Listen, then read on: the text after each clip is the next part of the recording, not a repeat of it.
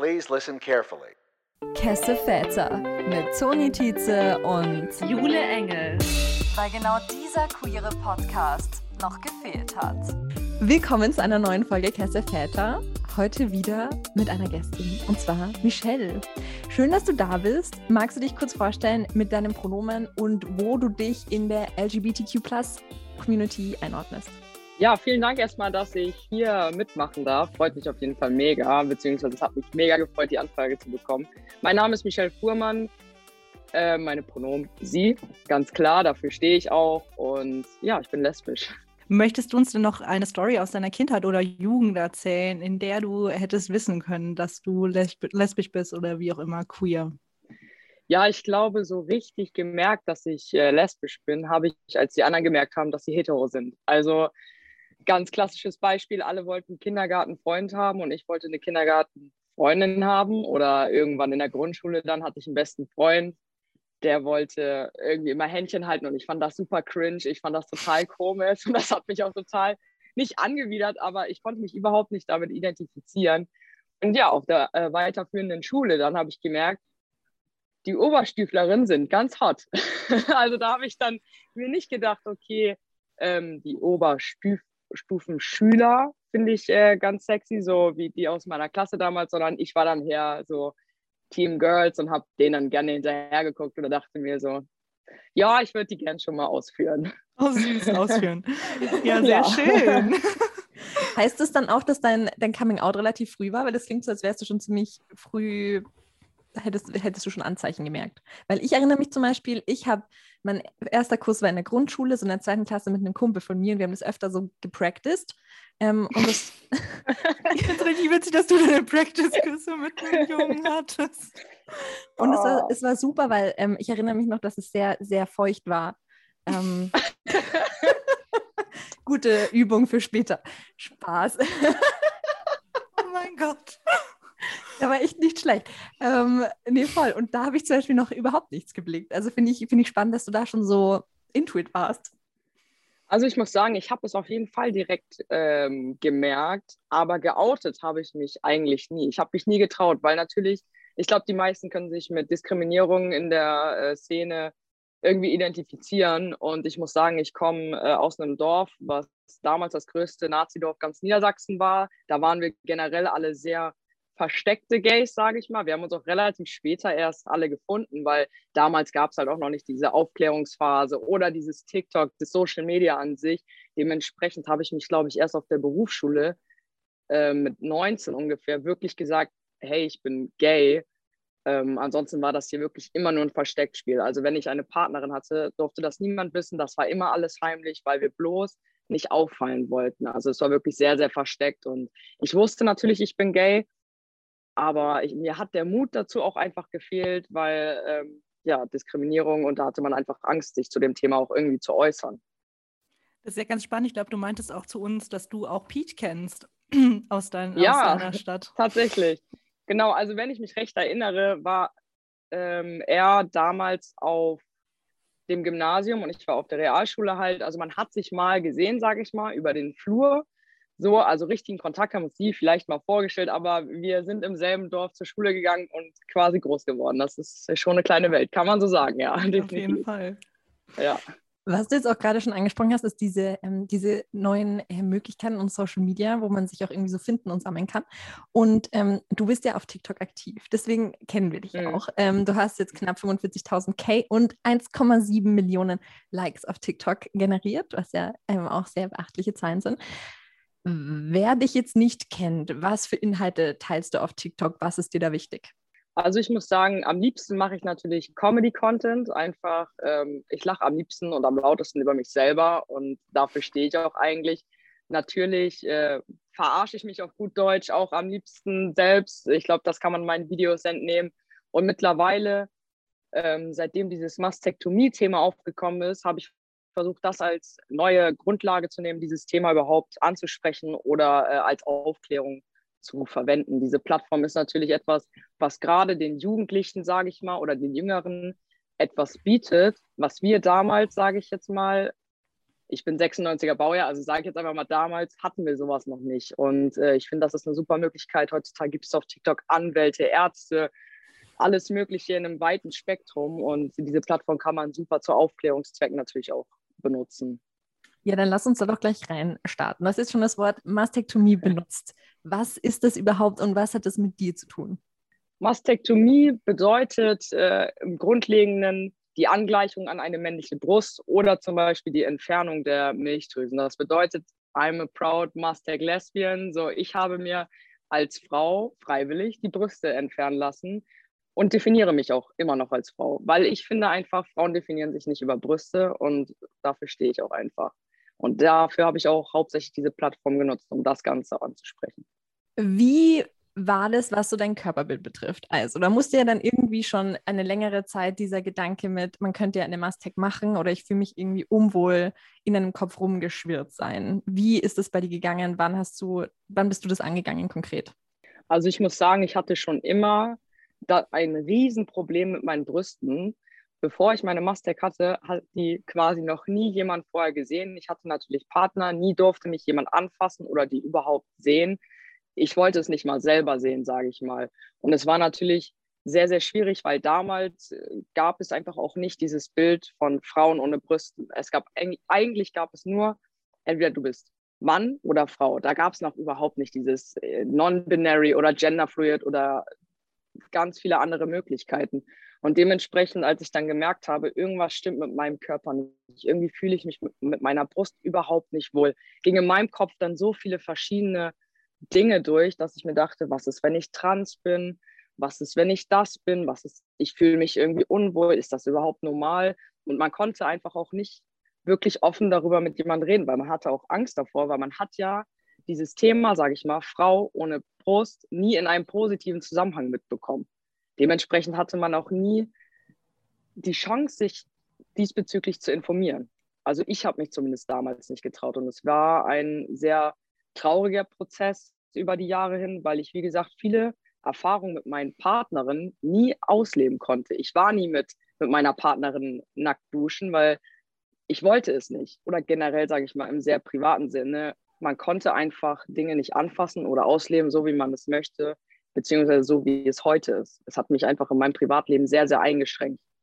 Was hast du dann in diesen Partnerschaften so wie Resonanzen bekommen? War das denen dann, war das dann so gar kein Stress oder gab es da immer Verständnis oder gab es auch mal so, was, was ist da mit dir los, was ist passiert oder so Kommentare?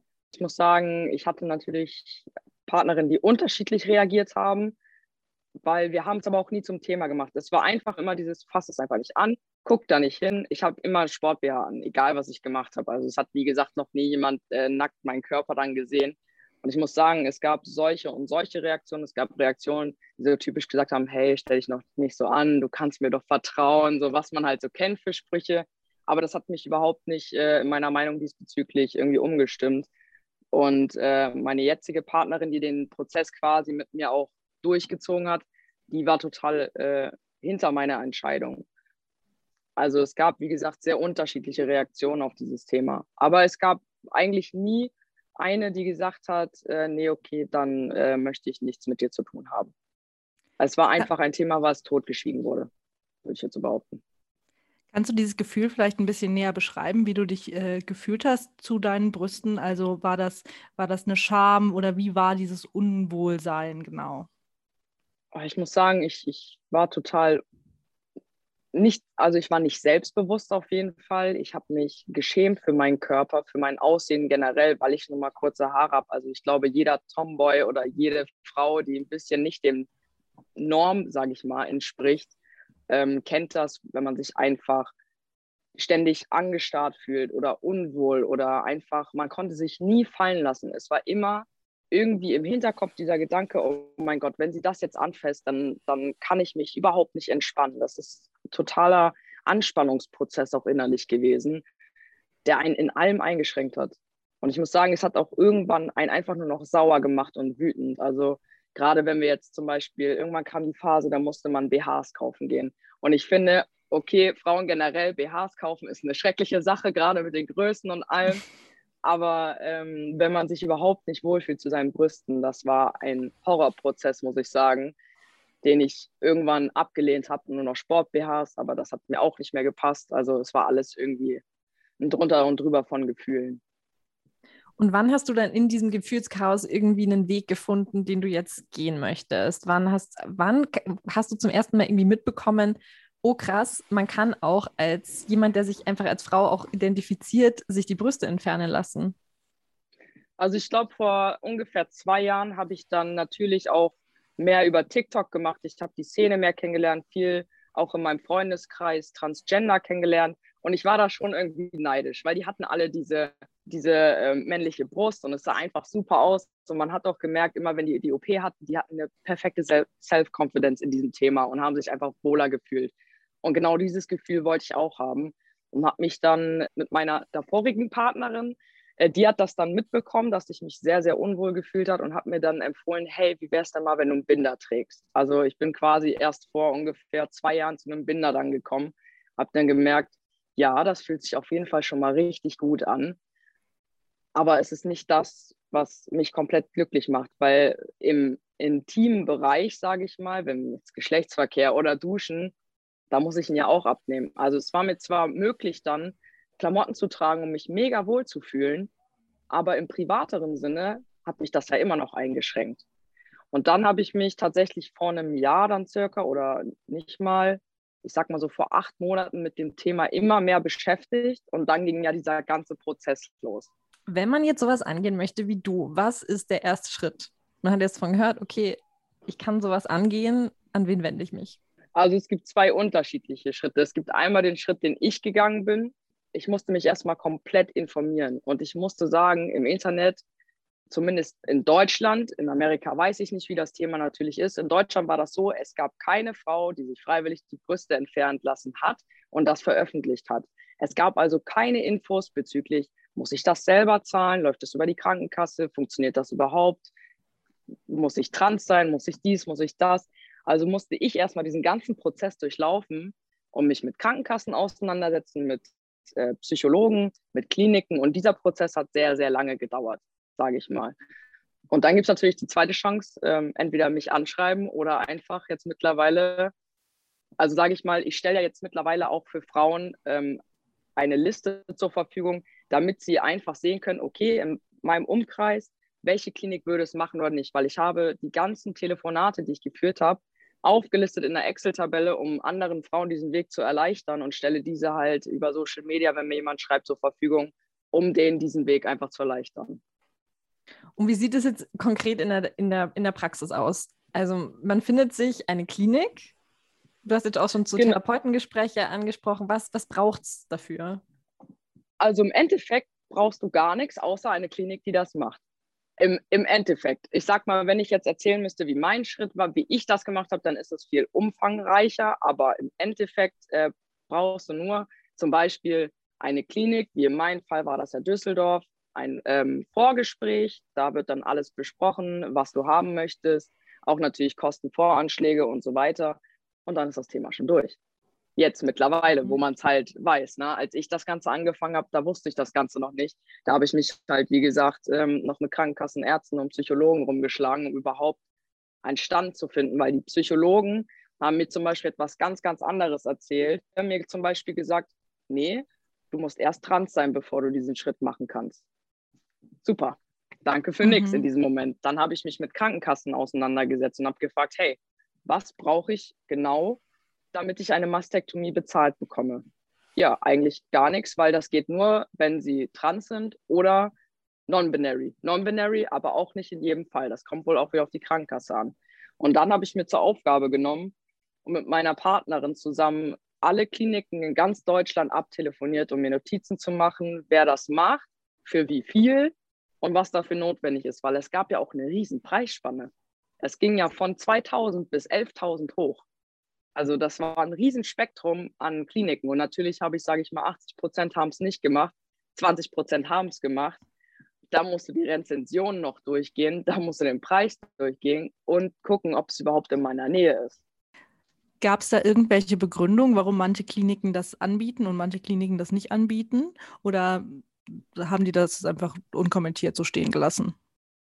Also die meisten Kliniken haben einfach gesagt, wir machen das nicht ohne ein psychologisches Gutachten. Dann waren einige einfach von dem Thema generell nicht überzeugt und fanden es einfach nicht realistisch. Die haben sich eigentlich gar nicht mit mir unterhalten wollen. Dann gab es aber auch eine Klinik, die hat gesagt, ähm, eigentlich nicht. Mit psychologischen Gutachten ja, aber es wird nicht übernommen. Also ich sage mal, alle Kliniken, die gesagt haben, wir machen das mit psychologischen Gutachten, hätten das aber auch nur in Verbindung mit einer Krankenkasse gemacht. Und es gab eine Klinik, die gesagt hat, okay, wir machen das auch ohne Krankenkasse, aber dann brauchen wir trotzdem über ein Jahr lang ein psychologisches Gutachten, dass du diesen Wunsch konstant hast. Weil sonst ist das für uns rechtlich keine Absicherung. Mhm. Und die Klinik, in der du es dann gemacht hast, ähm, hat das ohne Einschränkung gemacht oder? Genau, ich war da wirklich der glücklichste Mensch der Welt, weil als ich diese Kliniken alle abtelefoniert habe, war das die sympathischste Klinik, mit, mit denen ich überhaupt äh, telefoniert habe. Die waren total offen für das Thema generell und ähm, haben ja auch auf ihrer Website ähm, für Transgender-Chirurgie geworben. Und da habe ich einfach mal gefragt, wie das ist. Und dann habe ich einen Termin vereinbart, um mir das Ganze auch mal persönlich anzugucken, weil ich wollte natürlich auch erstmal ein Bild von der Klinik haben, weil ich dachte mir so, irgendwie klingt das gerade alles viel zu einfach. Ich bin gerade die ganze Zeit nur am Körbe kassieren von den Kliniken. Irgendwas stimmt da doch nicht. Ja, und dann war ich da tatsächlich persönlich und ähm, habe mich vorgestellt, habe den Chirurg kennengelernt. Der war super sympathisch. Ähm, kann man auch in meinem neuesten Video zum Beispiel sehen. Da habe ich ihn ja gefragt, ob er auch mit auftreten will. Und er ist ein so authentischer, sympathischer Typ, der sofort gesagt hat, ja, natürlich und brauchst kein psychologisches Gutachten, hat mir die Ergebnisse ge gezeigt von anderen ähm, non-binary Frauen tatsächlich auch oder ähm, Trans-Männern. Und ich war einfach Feuer und Flamme für diese Klinik und ähm, ja, habe mir dann da direkt einen Termin für die OP geben lassen. Die war dann tatsächlich schon zwei Monate später. Und wie war das Gefühl danach? Ich muss sagen, nach der Mastektomie war ich erstmal so perplex darüber, dass das überhaupt funktioniert hat. Also ich konnte das überhaupt nicht richtig realisieren, weil ich bin aufgewacht und dachte mir so, also, also man kann das im ersten Moment, glaube ich, auch noch gar nicht wirklich fassen teilweise ist es auch immer noch so, dass wenn ich mich zum Beispiel dusche, dann rausgehe und meine Partnerin steht mit dem Raum, dass ich mir die Brüste auf einmal ausreflex noch verdecke, weil ich denke, mir guck da bloß nicht hin, aber da ist ja gar nichts mehr. Also es dauert immer noch bis jetzt an, dass man das überhaupt im Kopf verankert hat, weil es hat ja jetzt mittlerweile 24 Jahre, sage ich mal, bin ich mit diesen Brüsten rumgelaufen, irgendwann natürlich auch mit einem miesen Gefühl dazu. Und das ist jetzt einfach weg. Also ich muss sagen, danach gab es einfach nur noch Spiegel-Selfies, ne, ein geiles Selbstbewusstsein und ähm, eine Affinität wieder für Sport. Also ich muss sagen, seitdem die weg sind, habe ich mich so gut gefühlt und mich einfach auch mehr zu mir, mehr zu mir selbst einfach. Es hat mir so viele Türen geöffnet. Wurde dir das auch von außen wieder gespiegelt, dass so Leute auf dich zugekommen sind und sagen so, krass, Michelle, man merkt irgendwie voll, that changed something also, for you? Also ich glaube, dass äh, meine Partnerin das auf jeden Fall gemerkt hat, weil ich habe sie nur noch mit äh, oben ohne Bilder zugespammt. Das gab es ja vorher nicht. ähm, meine Familie auch ist auf mich zugekommen, meinte, man merkt, dass du dich super wohlfühlst und dass du jetzt dich mit Sport total identifizieren kannst, weil jetzt hatte ich einfach keinen Druck mehr, weil vorher wollte ich meinen Körper nicht verändern, weil ich mochte ihn so oder so nicht. Ich habe irgendwie keinen Bezug dazu gefunden. Und nach dieser Mastake hatte ich so Bock auf Sport und das haben natürlich auch alle anderen gemerkt. Und dementsprechend hat sich das auch in meinem Verhalten wieder gespiegelt, weil wenn man sich erstmal als Frau mit sich selber oder generell ist ja egal welches, welcher Gender, wenn du dich erstmal mit dir selber im Rein fühlst, dann hast du ein ganz, ganz anderes Auftreten. Und natürlich nach außen hin, Frauen, die eine heftige Self-Confidence haben, sind so verdammt attraktiv und so sexy, dass es viel mehr wert als Aussehen oder Charakter. Wenn eine Frau rüberbringt, dass sie sich wohlfühlt, dann ist das einfach alles, weil ich finde, da muss man meistens auch sogar mit, mitgrinsen. Also man fühlt das einfach total mit, finde ich. Ja, lass doch gleich drüber reden. Was ist denn ähm, Weiblichkeit für dich? Ich finde, Weiblichkeit definiert sich überhaupt nicht ich finde das super klischeehaft, wenn ich jetzt sage, Weiblichkeit äh, definiert sich über Haare oder ähm, Brüste oder Kurven. Das ist völlig egal. Also ich definiere jemand, der sich selbst als Frau definiert, ist für mich eine Frau. Fertig. Das ist alles dafür. Und was findest du, macht dich, also warum identifizierst du dich als Frau persönlich? Das ist eine sehr, sehr gute Frage. Ich wurde als CIS-Frau geboren und ich habe auch nie ein Problem damit gehabt, mich als Frau zu identifizieren, außer einmal im Monat. Aber gut, das findet, glaube ich, jede Frau scheiße. Ne? Was soll man dazu noch sagen? Aber ansonsten, ich habe halt teilweise diesen femininen Touch, zu dem stehe ich auch von nach außen hin sieht das dann manchmal ein bisschen sehr gay aus, also weil viele mich auch als Mann identifizieren vom Aussehen her und ich dann diesen sehr weiblichen Touch habe, werde ich auch manchmal gerne von Schwulen halt angesprochen.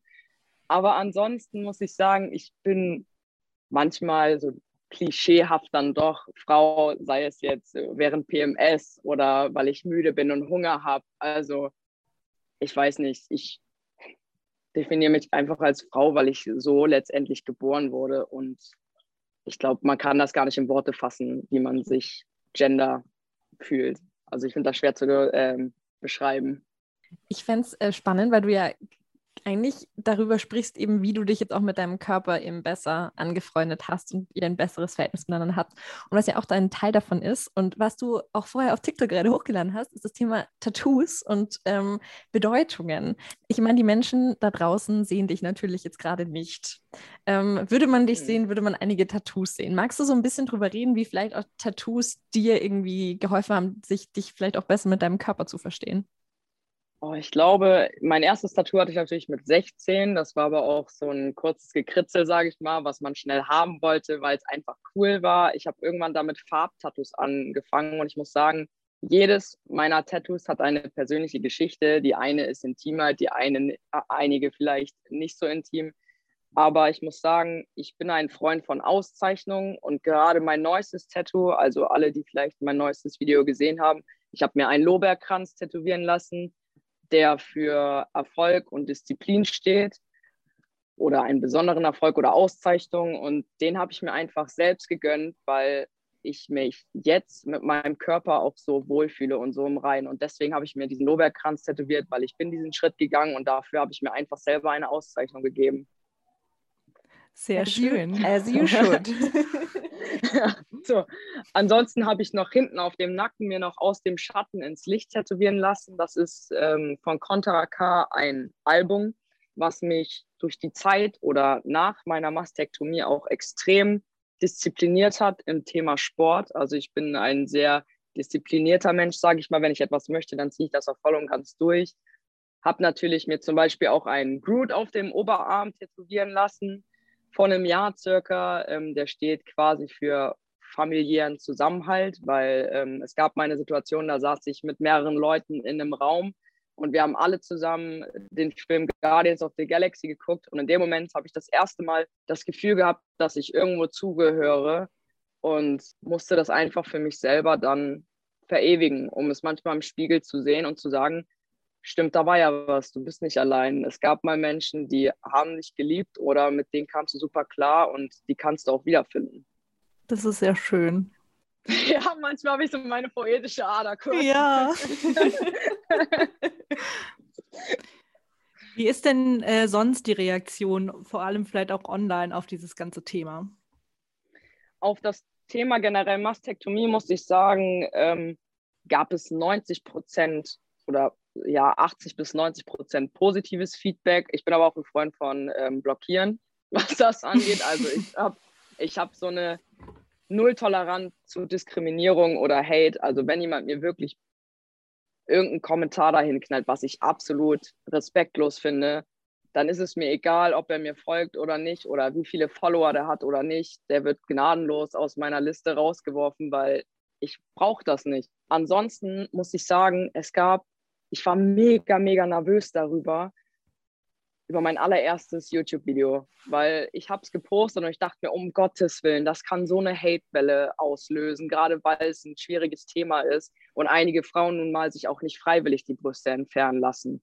Das ist natürlich auch ein Thema, was ich dann irgendwie mit angesprochen habe oder angeschnitten. Einige hätten das sehr, sehr negativ auffassen können. Aber ich muss sagen, danach habe ich eine Welle bekommen von Nachrichten, die so positiv waren. Das hat mich so schockiert, aber auf glücklicher Basis, Und das hat mir so viel Kraft gegeben, diese ganzen Menschen, die hinter mir standen, obwohl sie mich nicht kannten, dass ich daraus einfach so viel mitnehmen konnte.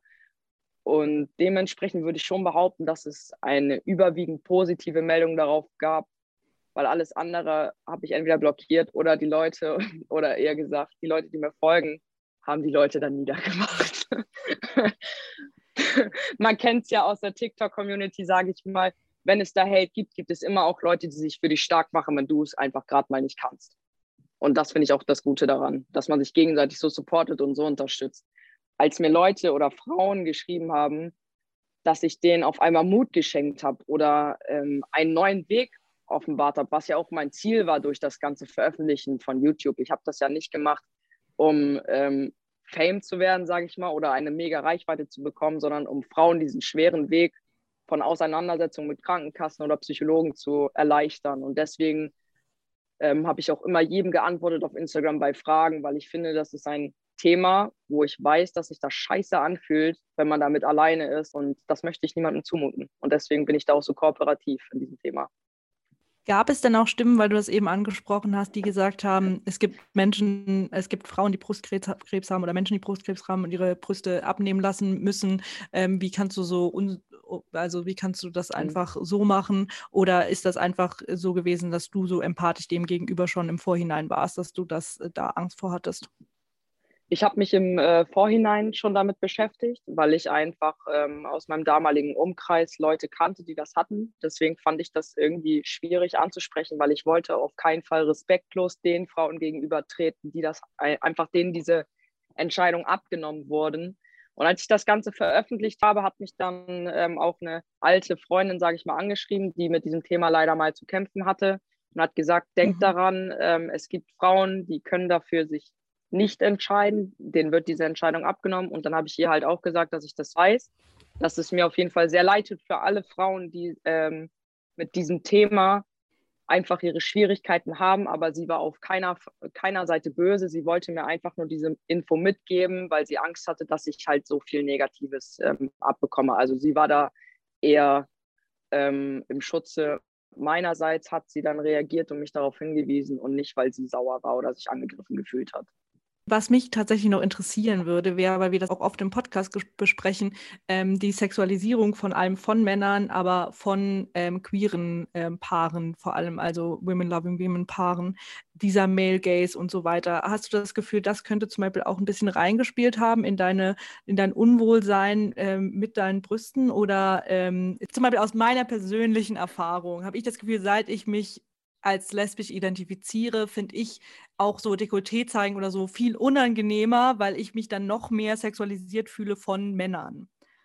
Ach Verstehst so, du, wie meinst, ich meine? Ob, ob, ich das extra gemacht habe, damit ich nicht so sexualisiert werde. Also nicht, nicht unbedingt extra, aber ob das halt irgendwie überhaupt reingespielt hat in deine, so. deine Bewertung davon, ja. Ah, äh, mhm. nee, das hat tatsächlich nie mit reingespielt, weil Männer mich grundlegend nicht interessiert haben. Und ähm, mhm. dementsprechend hat mir kein Mann der Welt, außer wenn vielleicht mein Vater was zu sagen. Nee, aber keiner hat, ähm, kein Mann hat mir da irgendwie in meiner Entscheidung rumgefuscht. Das Einzige, was ich wollte, war eine männliche Brust. Aber mhm. sonst wollte ich nichts von dem männlichen Part. Auch keine Meinung diesbezüglich. Sehr gut. I love that.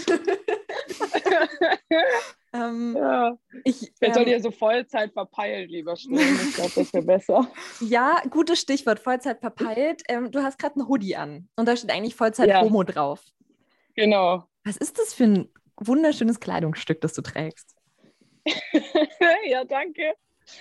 Ähm, ja, ich sage jetzt einfach mal die ehrliche Story. Ich hätte eigentlich ähm, seit zehn Wochen Projektarbeit machen müssen, aber durch mein ADS habe ich zwei Bildschirme und habe dann die Interesse zum Design für mich entdeckt und ähm, habe dann angefangen, einfach ein bisschen rumzuspielen mit Designs, sage ich mal, und bin generell sehr kreativ unterwegs. Ähm, interessiert mich einfach das Ganze. Ich hatte sowieso schon mit meinem Hund ist ein großes Design in Planung. Das hatte ich als erstes ähm, wollte mich aber lieber erstmal absichern und einen etwas kleineren Shop erstellen, der über Spreadshirt läuft, um durch die, sage ich mal, Provision dann irgendwann mich wirklich selbstständig zu machen mit dem eigentlichen Design, was geplant war.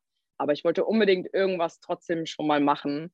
Und dann war das irgendwie so ein Running Gag mal gewesen im Livestream bei TikTok, äh, weil ich Vollzeit-Homo gesagt habe. Und dann meinten einige so, hä, mach doch mal ein Merch draus oder mach doch mal ein Design draus. Und ich so, ist das euer Ernst? Und die so, ja, mach doch mal. Ja, und dann habe ich das gemacht. Und dann äh, hat das irgendwie seinen Lauf bekommen und dann habe ich immer mehr Designs gemacht. Ich glaube, jetzt mittlerweile sind es acht, acht Stück. Ich glaube, vier verschiedene, immer in unterschiedlichen Farben. Ich habe das ja mittlerweile dann erweitert. Äh, für Transgender habe ich den Proud Man rausgebracht oder für Non-Binary habe ich den Non-Stop Human dann rausgebracht. Äh, jetzt arbeite ich schon wieder an einem neuen Design. Es macht mir einfach Spaß.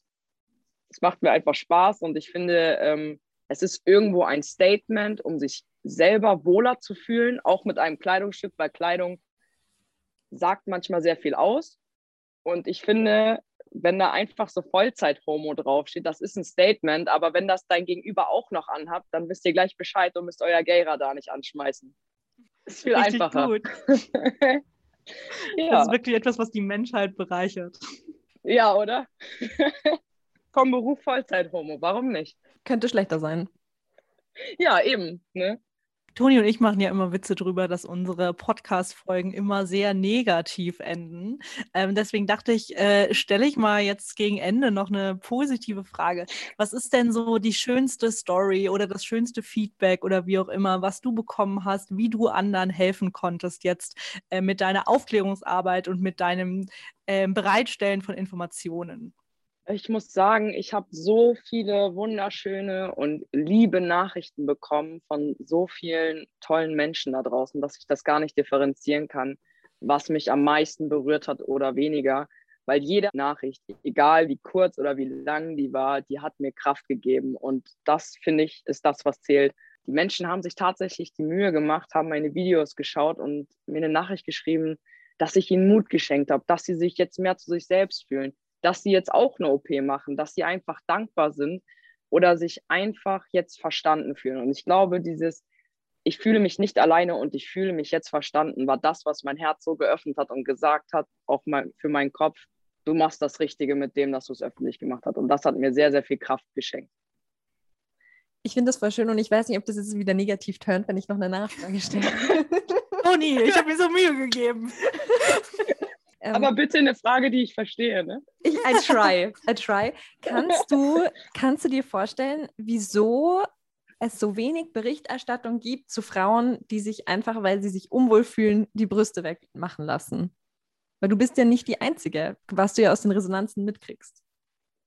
Das hat mich auch so schockiert. Als ich das öffentlich gemacht habe, gab es so einen Ansturm von Nachrichten, wo ich mir dachte, wo wart ihr alle? Weil das Thema scheint ja wirklich komplex zu sein und gerade, sage ich jetzt mal, unter den Tomboys auch ein sehr, sehr großes verbreitetes Thema. Und ich glaube, dass ähm, es einfach totgeschwiegen wurde, weil alle sich so gefühlt haben. Alle haben sich unnormal gefühlt und da nie jemand drüber gesprochen hat, wurde es einfach totgeschwiegen. Und ich denke, dass immer noch das Idealbild der Frau einfach so komplex dargestellt wird. Hauptsache Brüste, Hauptsache Hintern dass ähm, die meisten sich darüber identifizieren oder versuchen dadurch äh, weiblich zu wirken, dass es einfach ein Thema ist, was nicht gerne besprochen wurde. Glaubst du, ich, ich werde immer negatives, tut mir leid, glaubst du, auch als lesbische Frau hat man Angst, dass wenn man solche Schritte geht, dass einen andere Frauen nicht attraktiv mehr oder nicht mehr so attraktiv finden? Ich war, hatte sogar sehr, sehr viel Angst davor, muss ich sagen. Ich habe ähm, mit meiner Partnerin darüber gesprochen und habe wirklich sie gefragt, ja, stehst du mehr auf Brüste oder auf Hintern? Weil mich das natürlich getriggert hat in dem Sinne, ähm, was ist, wenn sie eigentlich total der Brustfetischist ist, sage ich jetzt mal, und ich lasse mir die wegmachen, weil dann hat sie ja nichts, weil letztendlich ist es ja, in unseren Köpfen ist es verankert, zu einer Frau gehören Brüste. So, jetzt lässt sich eine Frau die Brüste entfernen. Natürlich ging in meinem Kopf dann ab, werde ich überhaupt von anderen noch als Frau wahrgenommen natürlich? Und finden die Leute mich oder meine Partnerin natürlich attraktiv ohne.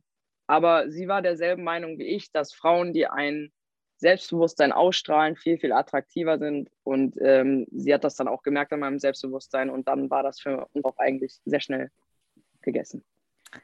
Toll, das war jetzt ein positiver Twist. Jule? Ich, ich wollte noch, wollt noch, kurz nachhaken. Ähm, Hast du vielleicht auch das Gefühl, dass diese ganze vermehrte Visibility von nicht-binären Menschen, von ähm, gender non-conforming Menschen ähm, da auch so ein bisschen den Weg ebnet, dass ähm, das war eine Frage wieder zu komplex. Ja, wir haben eben darüber geredet, dass es so typisch gay ist, da immer so 5000 englische Wörter reinzukloppen, die man noch nie gehört hat, außer bei Princess Charming vielleicht. Kannst du das nochmal übersetzen?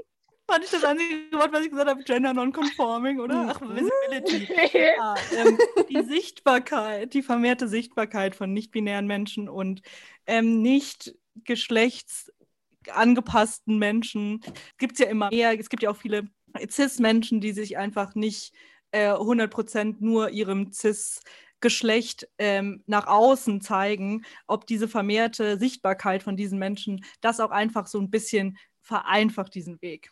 Ich muss sagen, natürlich war es irgendwo hilfreich, gerade über die Plattform TikTok zu erfahren, was für ein Spektrum es mittlerweile gibt, weil wie gesagt, damals gab es eigentlich nur lesbisch oder hetero. Da gab es dieses Thema zwar schon irgendwo, aber bei uns im Dorf halt nicht.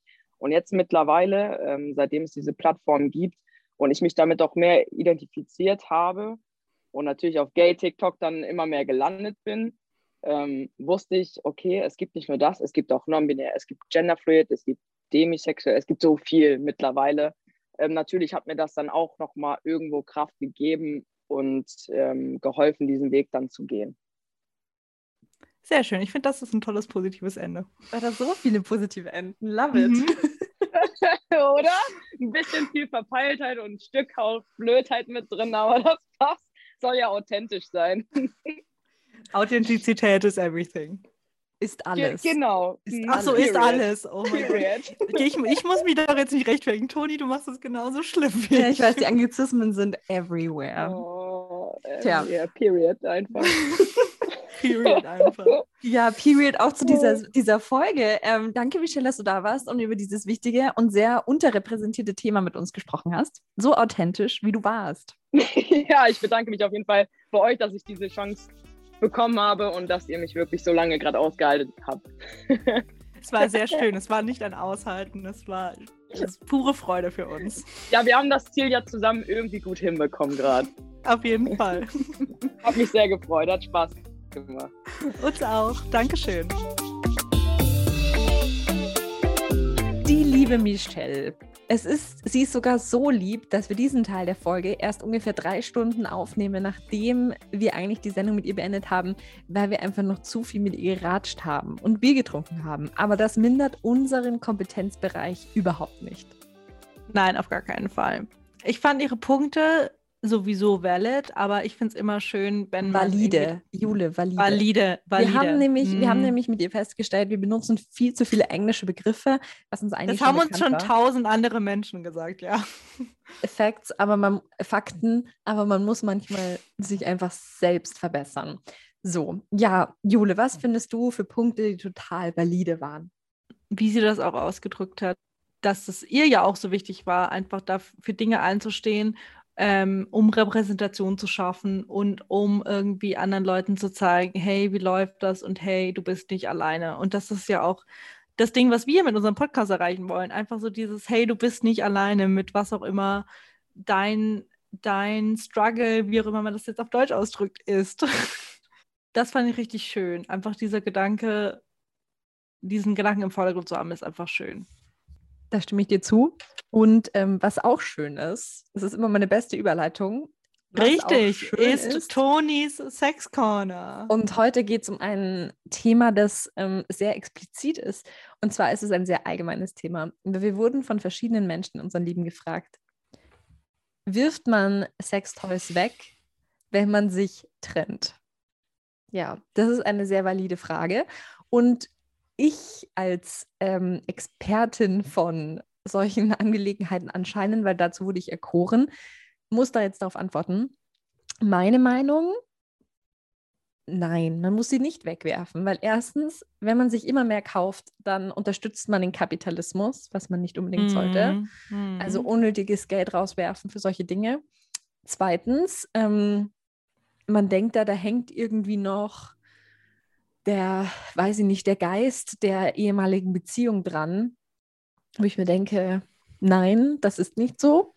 Außerdem sind wir in unseren Überlegungen, ich, ich ganz allein in meinen Überlegungen, auf den Punkt gekommen, dass ja oft das, das Problem ist bei penetrativen Toys, dass man dann sagt, okay, dann muss man es wegwerfen, aber den Vibrator, den Satisfy muss man nicht wegwerfen, weil er ja nur außen wirkt und nicht innen. Und das ist eine, finde ich, sehr grundsätzliche Frage oder sehr spannend zum Reflektieren, was das eigentlich wieder gesellschaftlich aussagt im Grunde. Jule, unterstützt du? Ich unterstütze das. Also ich hatte dieses Gespräch auch schon mit vielen FreundInnen und die Meinungen sind sehr unterschiedlich. Also es, es gibt ja offensichtlich auch Meinungen, die sagen, hey, man kann das auf jeden Fall nicht mehr benutzen. Ähm, ich finde auch diese Frage nach dem Unhygienischen ist einfach sehr leicht zu beantworten. Es gibt ja auch Menschen, die meinen, man muss ein anderes Bett haben, wenn man einen neuen Sexual. Also so nach dem Motto, wenn ich, man kann nicht im selben Bett des, des Ex-Ehemanns oder was Ehefrau schlafen ähm, das geht vielleicht dann eher auch in die Richtung, was eigentlich das Problem ist, weil ich glaube eigentlich auch, dass das Hygienische oder das, ja, dass das nicht das Problem ist, sondern eher so dieses, nicht emotionale, aber ja, dieses Nostalgische, was einem vorgeworfen wird, ist ja die Frage, ob das wirklich so, also es wäre, ich glaube, es wäre nicht so. Ja, zu 100 Prozent. Und ich finde, es hängt halt auch wieder komplett mit dem Thema Eifersucht zusammen. Weil wieso sollte mhm. es mich jetzt stören, im Bett meines Partners, meiner Partnerin zu schlafen? wo schon jemand anderes drin lag. Wieso mhm. beschäftigt mich das so? Wieso wühlt mich das so auf, wenn nicht wegen der Eifersucht? Und dann müsste ich doch eigentlich wieder ja. an mich selbst denken und mir denken, das ist total. Ich bin ja gerade im Bett und eben nicht die, die Ex-Ex, der Ex-Partner. Es ist so wieder mal ein bisschen so reflektier, wieso du so denkst. Und vielleicht kommst du dann drauf, dass das Strukturen sind, die man aufbrechen muss. Das mm, vor allem halt auch viel Unsicherheiten, also einfach Unsicherheiten, dass du dich dann irgendwie nicht, nicht genug fühlst oder denkst, jemand anderes hat das vielleicht besser gemacht oder was auch immer. Oder war da eine größere Rolle? Ganz genau. Ja. Ja, das war's mit unserer Folge Kesselvetter mit Michelle. Wunderschöner Talk. Auf jeden Fall. Und ihr bleibt bitte Cass bis zum nächsten Mal. Und, ja, uns, und uns bleibt es nur Zeit, Bussis zu wünschen so viele Bussis und wie immer bleibt Cass.